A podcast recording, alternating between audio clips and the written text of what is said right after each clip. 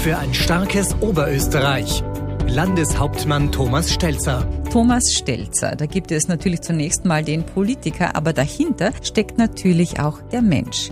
In diesem Podcast werfen wir einen Blick hinter die Kulissen und hören uns an, wie der Landeshauptmann von Oberösterreich privat tickt, was er mag, wie er in der Schule war, wer ihn beeindruckt, worüber er lachen kann und sogar, wie er seine Frau kennengelernt hat. Der Chief in Charge ganz privat. Los geht's. Ich stelle jetzt jede Menge freche Fragen. Gern, gern. Wenn Sie eine nicht beantworten wollen, auch gut. Wenn Sie sie beantworten wollen, noch besser. Schauen wir. Also fangen wir einfach einmal an. Wann haben Sie denn das letzte Mal herzhaft gelacht und warum? Ich kann Gott sei Dank viel lachen, aber so richtig herzhaft gelacht, das war, glaube ich, am Vatertag, als wir mit der Familie, den Kindern zusammengesessen sind. Das war einfach lustig und da gab es auch viel zu lachen. Wollte der kleine Thomas eigentlich auch schon Politiker werden oder doch lieber Feuerwehrmann? Definitiv Feuerwehrmann oder Polizist oder Straßenbahnfahrer oder irgend äh, sowas, aber Politik war da gar nicht am Radar in der Jugend. Wann hat sich das geändert? Eigentlich hat sich das so nach und nach entwickelt und dann zufällig ergeben, während und dann nach dem Studium ganz konkret mit der Chance oder dem Angebot einmal hineinzuschnuppern. Ja, und da bin ich dann hängen geblieben. Gott sei Dank, weil es macht mir Spaß. Was ist schön dran, Politiker zu sein? Es gibt viel Schönes. Wenn man es auf drei äh, fokussieren soll, dann, dass man eigentlich immer unter Menschen ist. Jetzt Gott sei Dank wieder noch mehr. Dass man es mit unglaublich vielen, fast immer neuen Dingen zu tun hat und dass man ganz oft sehr konkret helfen kann. Jetzt war Corona gerade vorbei und da war aber auch eine lange intensive Zeit auch für Sie persönlich mit Sicherheit. Was hat, welches Ereignis war es, das Sie wirklich geprägt hat, dass Ihnen hängen bleibt, wenn Sie sofort daran die Zeit denken, was kommt?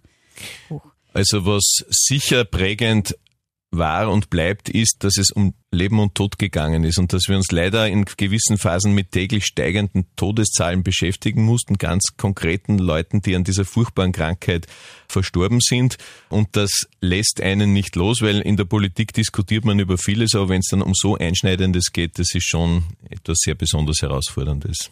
Äh, dann drehen wir es um. Was war das Allerschönste am, sagen wir mal, ersten Lockdown für Sie? Schön war am Lockdown äh, eigentlich äh, nichts, weil es ja für uns alle ungewohnt war, aber was gut war, wenn ich so formulieren soll, war, dass wir gesehen haben, dass er wirkt. Es war ja doch eine ungewohnte, unkonventionelle Maßnahme, ein Land zuzusperren.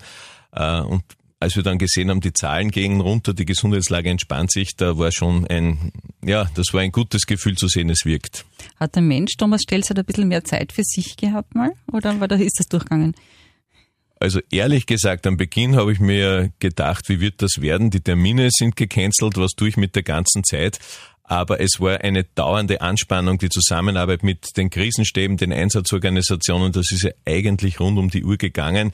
Also es waren vielleicht weniger Termine, Veranstaltungen, aber die Anspannung war fast noch größer. Aber sind Sie da vielleicht einmal zum Grillen gekommen? Ein kleines Vöglein hat mal gezwitschert, dass Sie das ganz gern tun.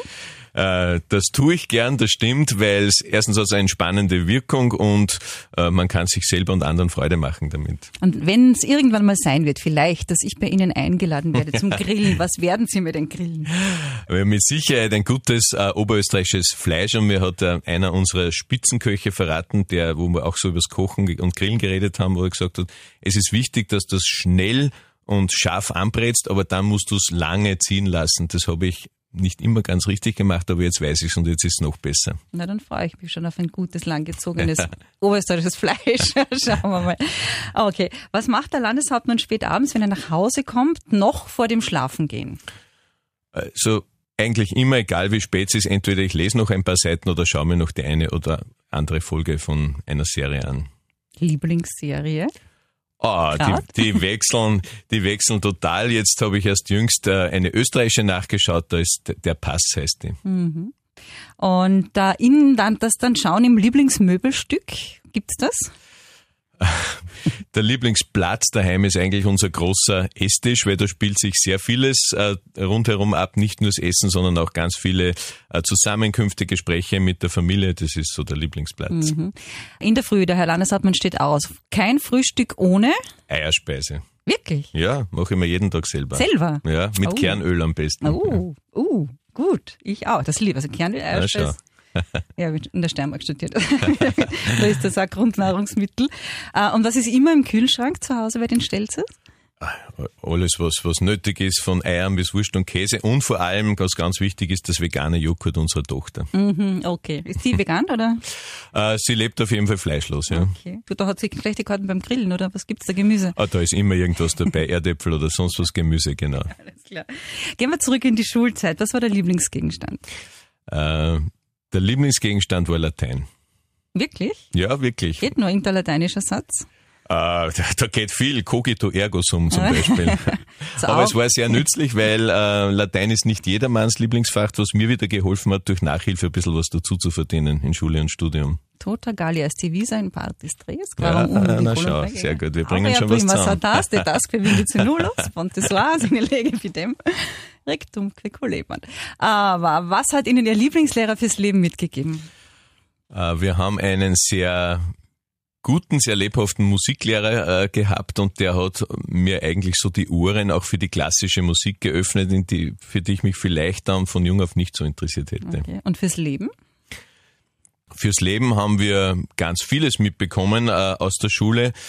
Insbesondere, dass es gut ist, selbst wenn man sich selber noch für so gut und besonders hält, dass man immer auf die Gemeinschaft äh, zählt, weil die braucht man. Das ist im Allersianum ein hohes Gut. Genau. äh, und was hätten Sie in der Schule gerne gelernt, haben Sie aber nicht?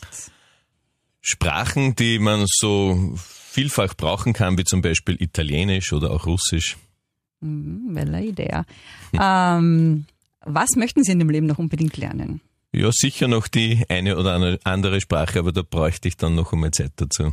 Ja, nach Italien fahren, zwei Monate. Ja, genau. Besser als nach Russland wahrscheinlich. Was ist die wertvollste Berufserfahrung? Ich glaube, das hat mit dem zu tun, was ich vorhin zur Schule äh, gesagt habe. Ähm, man kann noch so überzeugt sein von einem Thema oder einem Ziel, das man selber für gescheit hält.